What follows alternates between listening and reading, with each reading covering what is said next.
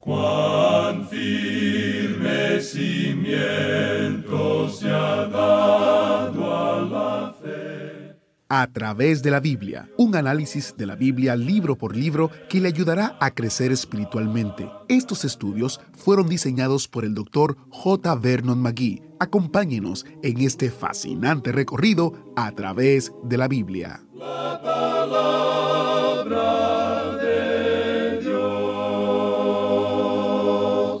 Bienvenido a otra semana y a otra oportunidad para estudiar la palabra de Dios. En el programa anterior aprendimos el importante primer paso hacia el avivamiento. Hoy nuestro maestro Samuel Montoya nos lleva a través de los pasos restantes mientras continuamos nuestro estudio a fondo del segundo libro de Crónicas. Soy su anfitrión Heiel Ortiz, dándoles la bienvenida a bordo del autobús bíblico para otro gran estudio en la palabra de Dios. Oramos para iniciar. Padre Celestial, nos presentamos delante de ti, primeramente dándote gracias porque podemos estudiar tu palabra y podemos recibir la guianza del Espíritu Santo mientras caminamos a través de los capítulos y versículos.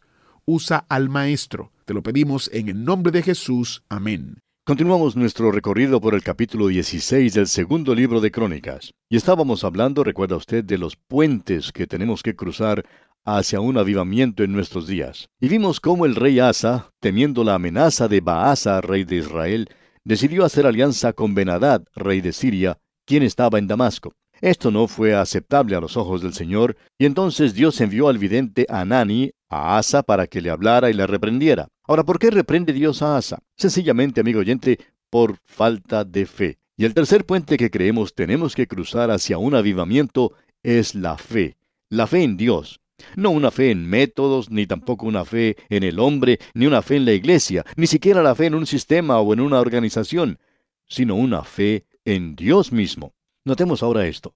Había una guerra civil entre Baasa, el rey de Israel, y él se vino a luchar contra Asa. Ahora Asa requiere la ayuda de Ben-Hadad, de Siria, el antiguo enemigo. Este profeta Anani le hace recordar diciéndole, tú tienes evidencia de Dios, que Él te puede librar. Y le recuerda los dos ejemplos en el pasado, cuando los de Etiopía y los de Libia habían venido a luchar contra él, pero que Dios lo había librado de sus manos. Ahora este hombre, en este momento, tiene una falta de fe.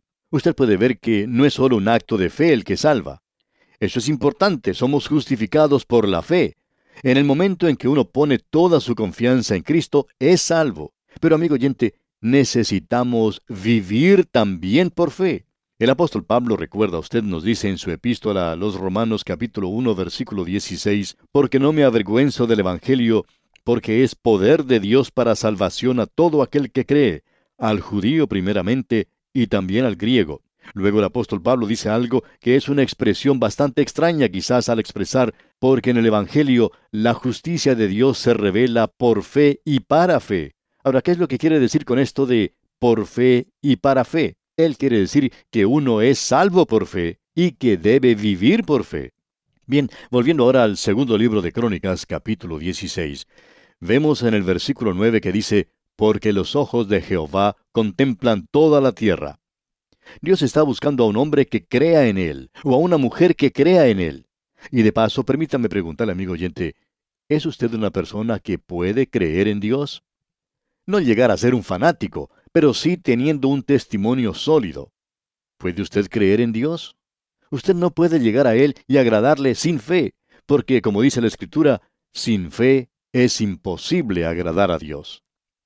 Nosotros tenemos a nuestro alrededor una gran cantidad de testigos. Estamos rodeados de ellos, y se nos dice allá en la epístola a los Hebreos capítulo 12 versículo 1, Por tanto, nosotros también, teniendo en derredor nuestro tan grande nube de testigos, por esa razón, amigo oyente, despojémonos de todo peso y del pecado que nos asedia, y corramos con paciencia la carrera que tenemos por delante. Despojémonos del pecado. ¿A qué pecado se refiere? A la incredulidad. No seamos solamente salvos por fe, amigo oyente, sino que vivamos también por fe. Usted sabe que muchos de nosotros vivimos como agnósticos y sin embargo creemos que somos salvos. Notemos ahora lo que dice el versículo 10 de este capítulo 16 del segundo libro de Crónicas. Entonces se enojó Asa contra el vidente y lo echó en la cárcel porque se encolerizó grandemente a causa de esto. y oprimió a Asa en aquel tiempo a algunos del pueblo. Ahora esto es realmente sorprendente. Este hombre no acepta la reprensión de Dios. ¿Por qué? Porque no creyó en ella. Tampoco creyó en Dios. Él no tenía realmente una fe verdadera y una dependencia total de Dios. Y vivir sin Dios quiere decir en realidad que estamos muertos espiritualmente. No hay ninguna forma en la que Dios nos pueda usar aquí en este mundo. Podemos ver aquí que Dios castiga a Asa con una enfermedad. Veamos el versículo 12 de este capítulo 16 del segundo libro de Crónicas. En el año 39 de su reinado, Asa enfermó gravemente de los pies y en su enfermedad no buscó a Jehová, sino a los médicos. Ahora queremos que usted note eso. Su enfermedad fue bastante grave, su caso era crítico. No había nada de malo en ir al médico, pero eso no es lo de importancia aquí. El escritor dice que él no buscó a Dios en todo esto. Y creemos que eso es tan importante para un creyente, el de ir a Dios cuando está enfermo, como el ir al médico. No solamente creemos en eso, sino que damos prueba de eso. Lo malo está en no ir a Dios. No quiere decir que estuvo mal que hubiera ido al médico, pero lo malo estaba en que no fue a Dios. Él no buscó a Dios en esa oportunidad. Cuando una persona descubre que tiene cáncer, por ejemplo, lo primero que hace es buscar a un especialista y por lo general busca a uno de los mejores médicos. Pero si esa persona es un creyente, entonces lo que tiene que hacer es no solo ir al especialista, sino ir a Dios también. Cuando uno tiene una enfermedad grave, entonces tiene que buscar al médico, pero también tiene que buscar a Dios. Tiene que ir a Él en oración. Él es el mejor médico de todos. No hay que ir a buscar a una de esas personas que dicen que lo sanan a usted por esto o por aquello, sino ir al médico e ir a Dios en oración. Hay un hombre en la Biblia que es probablemente el más práctico que tenemos en las Escrituras. ¿Y sabe lo que él dijo? ¿Está alguno enfermo entre vosotros? Llame a los ancianos de la iglesia y oren por él. Eso es una cosa, la oración. Y luego, ungiéndole con aceite en el nombre del Señor. Ahora esta palabra ungir aquí no es algo que se refiere a una ceremonia. Esto no es un acto religioso, es algo medicinal, ungiéndole a él con aceite. En otras palabras, Santiago dice que cuando uno se enferma, que pida las oraciones de los demás y que llame al médico. Y no hay nada más práctico que eso, amigo oyente. El problema con Asa, con este rey aquí, es que él llamó nada más que al médico. Él no llamó a Dios. Aquí tenemos a un hombre que había experimentado en carne propia un avivamiento, y que sin embargo no está andando con Dios. Él no está creyendo en Dios. Amigo oyente, tiene que haber fe en Dios. La fe en Dios que quita todos los problemas, todas las dificultades y las pone en el Señor. Se las entrega a Él y acepta cualquier respuesta que Él nos llegue a dar. Porque Él escucha y contesta la oración. Pero Él escucha y contesta en su propia manera. Usted puede estar seguro de una cosa, amigo oyente, que si usted entrega cualquier cosa que tenga a Él, usted va a recibir la voluntad propia de Él. Y si usted recibe la voluntad de Él, entonces usted recibe la mejor respuesta que pueda obtener. En realidad es mucho mejor que lo que nosotros oramos. Notemos ahora los versículos 13 y 14 de este capítulo 16 del segundo libro de Crónicas. Y durmió Asa con sus padres, y murió en el año 41 de su reinado, y lo sepultaron en los sepulcros que él había hecho para sí en la ciudad de David, y lo pusieron en un ataúd, el cual llenaron de perfumes y diversas especias aromáticas, preparadas por expertos perfumistas, e hicieron un gran fuego en su honor. Ellos quemaron muchas velas, muchas candelas por él. Queremos decir que este es Asa. Un avivamiento.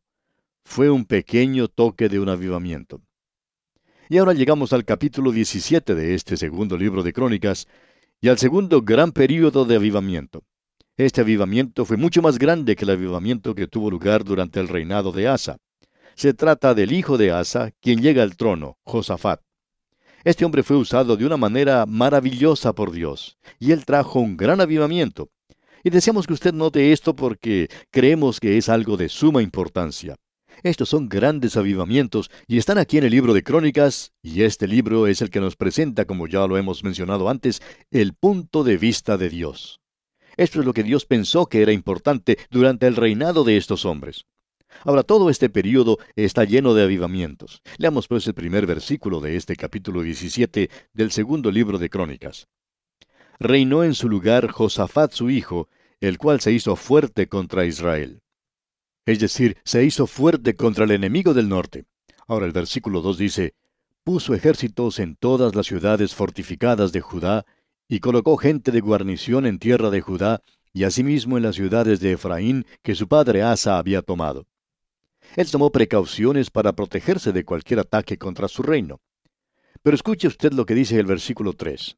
Y Jehová estuvo con Josafat, porque anduvo en los primeros caminos de David su padre, y no buscó a los Baales.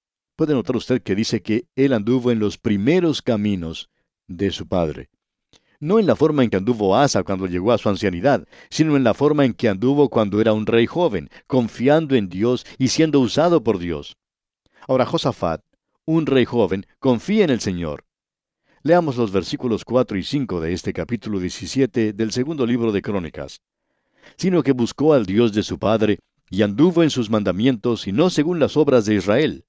Jehová, por tanto, confirmó el reino en su mano, y todo Judá dio a Josafat presentes, y tuvo riquezas y gloria en abundancia.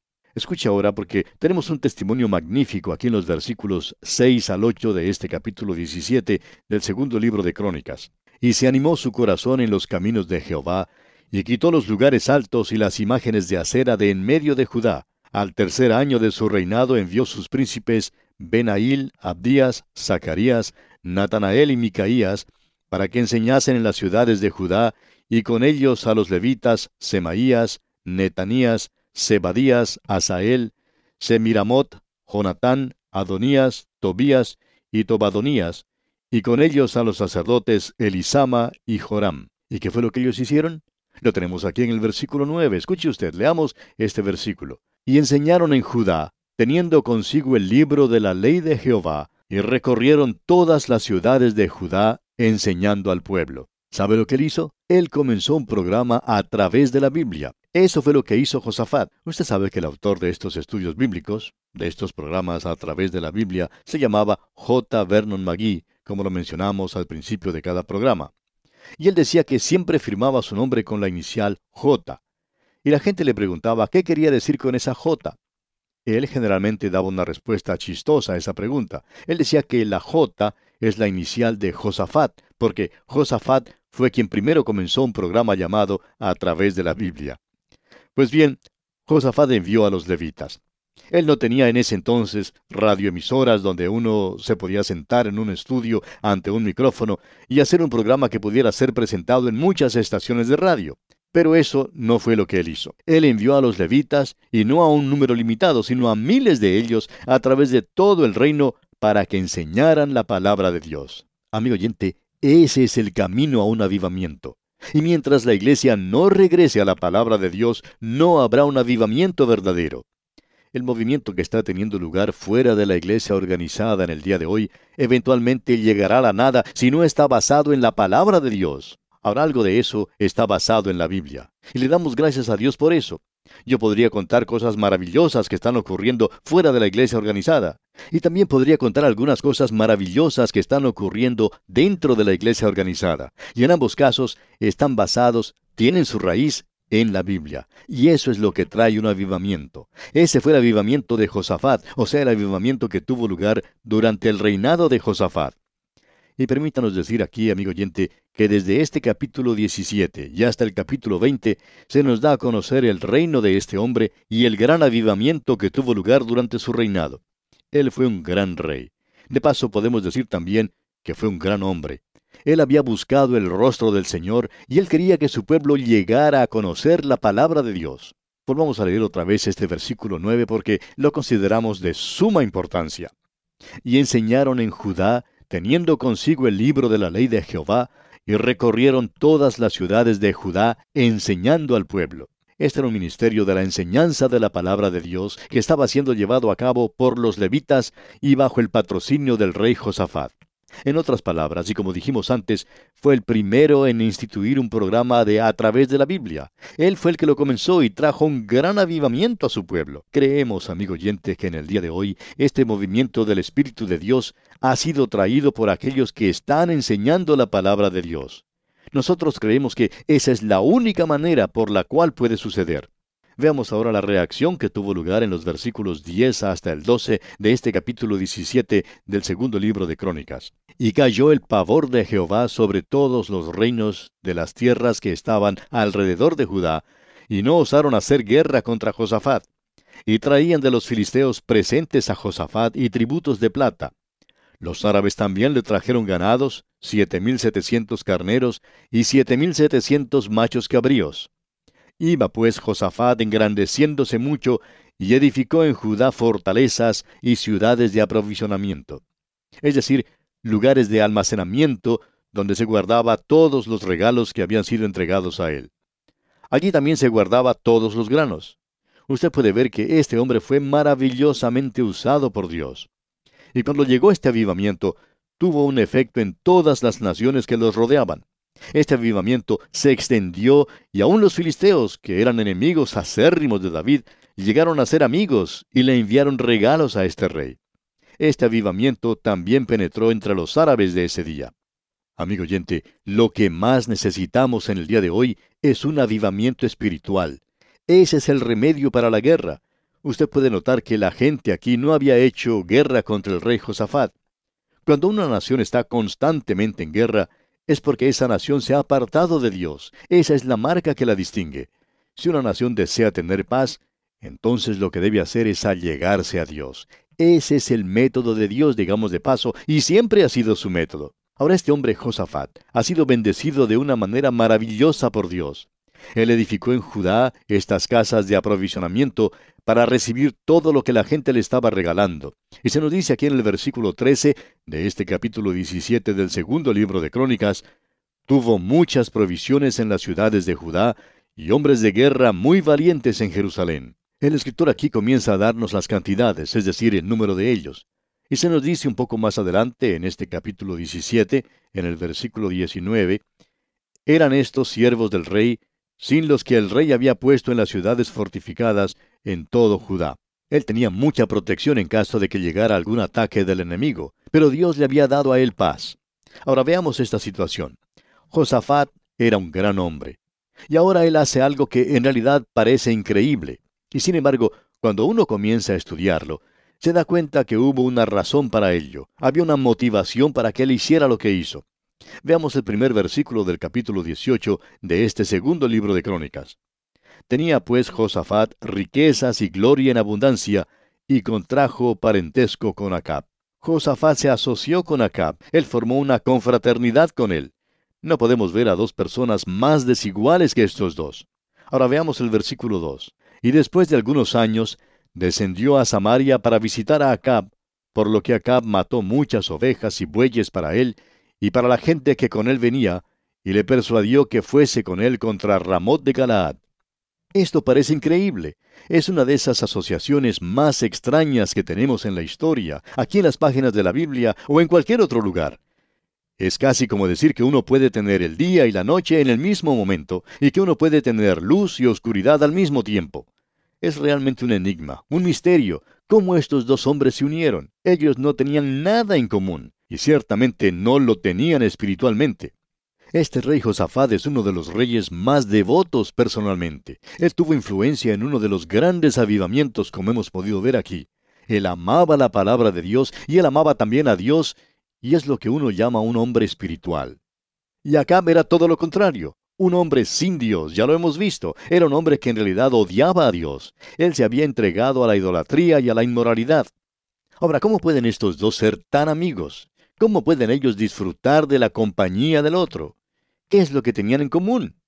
Bueno, lo mejor sería hacer aquí una pequeña investigación para ver qué es lo que hallamos.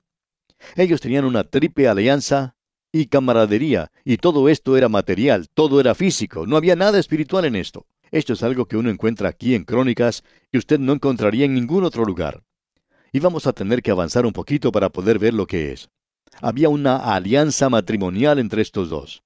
Usted puede ver que el hijo de Josafat se había casado con la hija de Acab y que la hija de Acab era nada menos que Atalía, de quien ya hemos visto algo allá en los libros de Reyes y que volveremos a ver aquí otra vez en el segundo libro de Crónicas. Vamos a adelantarnos un poco por unos momentos y leer en el capítulo 21 de este segundo libro de Crónicas, y el versículo 1 allí nos dice, Durmió Josafat con sus padres, y lo sepultaron con sus padres en la ciudad de David, y reinó en su lugar Joram, su hijo. Luego tenemos en el versículo 6 de este mismo capítulo 21, y anduvo en el camino de los reyes de Israel, como hizo la casa de Acab, porque tenía por mujer a la hija de Acab, e hizo lo malo ante los ojos de Jehová. Este era Joram. ¿Quién era Joram? Él era uno de los hijos de Josafat. Así que este es el hijo de Josafat que se casó con Atalía, la hija de Acab. Y eso estaba mal hecho, amigo oyente. Ese es el mismo lugar en el que se encuentra nuestra sociedad en el día de hoy.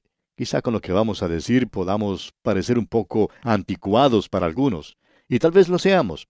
Pero quisiéramos que usted, amigo oyente, nos escuche por un minuto en este asunto. En el estado de California, en los Estados Unidos, suceden tantos divorcios que se le considera el estado número uno en ese país por esa causa. Hay algunos que dicen que el número de divorcios es igual al número de casamientos. Cuando lo sobrepase, no sabemos lo que va a ocurrir, no sabemos cómo puede sobrepasarlo, pero quizá lo haga. Bien, nos preguntamos entonces, ¿cuál es el verdadero problema? Ahora yo no soy una autoridad en este campo, pero es un área en la que yo creo, amigo oyente, que necesitamos hablar bien claro.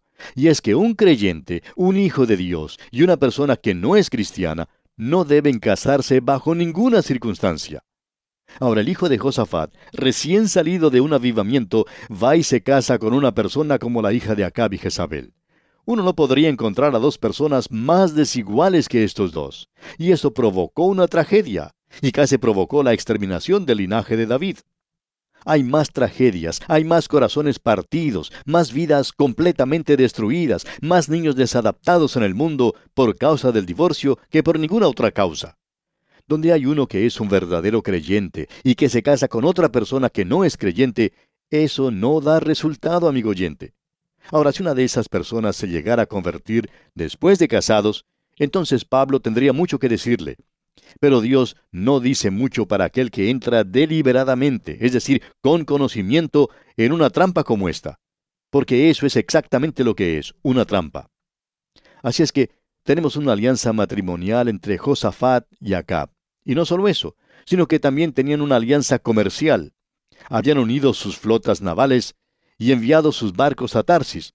Esas fueron algunas de las cosas que hicieron juntos podemos volver a mirar lo que dice allá en el primer libro de Reyes capítulo 22 versículos 48 y 49. Dice, Josafat había hecho naves de Tarsis, las cuales habían de ir a Ofir por oro, mas no fueron porque se rompieron en Esión Geber. Entonces Ocosías, hijo de Acab, dijo a Josafat, Vayan mis siervos con los tuyos en las naves. Mas Josafat no quiso. Él había aprendido su lección cuando este hijo de Acab llegó. Él dijo, no lo voy a hacer. Usted puede ver que esta alianza comercial que ellos habían hecho y el envío de sus barcos a recoger oro y granos no pudo progresar. Dios no la bendijo. Toda la carga se perdió en un naufragio. Ahora, la tercera alianza que ellos tenían era de carácter militar. En realidad, lo que los ejércitos de Acab no podían hacer, lo lograron sus bueyes. Pero dejaremos esto para nuestro próximo programa y contamos siempre con su fiel sintonía. Será pues hasta entonces, amigo oyente, que las incontables bendiciones del Señor sean su más preciada posesión, ahora y siempre. Agradecemos que nos acompañara en el estudio de hoy. Le invitamos a que visite nuestro sitio en internet a través de la biblia.org. Ahí puede suscribirse para recibir las notas y bosquejos de lo que estamos estudiando y noticias del ministerio. También encontrará la variedad de libros y materiales gratuitos que tenemos para usted. El sitio es a través de la biblia.org. Todo lo que hacemos es posible gracias al Señor y a personas como usted que se unen a nosotros en la obra de llevar la palabra entera al mundo entero. A través de la Biblia es una producción de Radio Transmundial. Comparta con nosotros sus comentarios al correo electrónico atv@transmundial.org atv@transmundial.org Recuerde que puede volver a escuchar este y cualquiera de los programas anteriores en a través de la Biblia.org. A través de la Biblia.org.